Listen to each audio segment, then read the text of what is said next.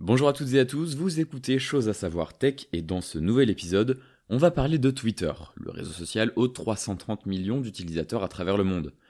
Twitter est un outil formidable pour créer des relations, live tweeter des événements, suivre ses personnalités préférées, mais également et surtout pour partager de l'information.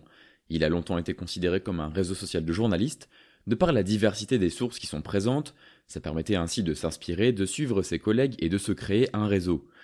Sauf que depuis maintenant plusieurs années, on sait de moins en moins distinguer le vrai du faux. Les fake news sont devenus légion et les médias chargés de vérifier l'information se multiplient. Les utilisateurs de Twitter partagent parfois sans le savoir des images, des vidéos non sourcées, qui sont ensuite partagées des dizaines de milliers de fois et induisent en erreur des millions de personnes. En pleine crise du Covid-19, ce sont des milliers de personnes qui ont partagé une info complotiste selon laquelle ce serait la 5G qui diffuserait le coronavirus dans l'air ambiant via les antennes relais. Ça peut prêter à sourire, mais c'est une info qui a amené un collectif de personnes en Grande-Bretagne à brûler ces fameuses antennes. Twitter a donc décidé d'agir avec deux mesures particulièrement fortes. La première a été d'afficher un message d'avertissement sur certains tweets de Donald Trump, ce qui a eu pour conséquence directe de ne plus pouvoir lire certains messages du président des États-Unis.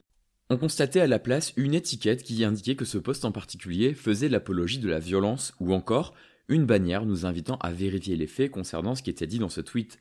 La deuxième mesure quant à elle concernera tous les utilisateurs.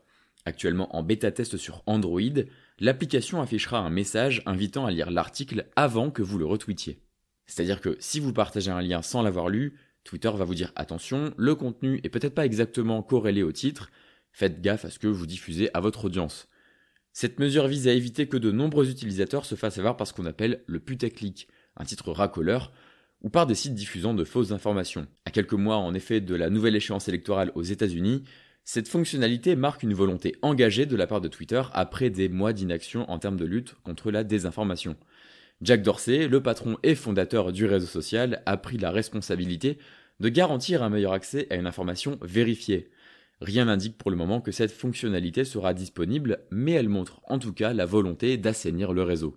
Si cet épisode vous a plu, n'hésitez pas à le partager sur Twitter par exemple et à vous abonner afin de ne pas louper les nouveaux.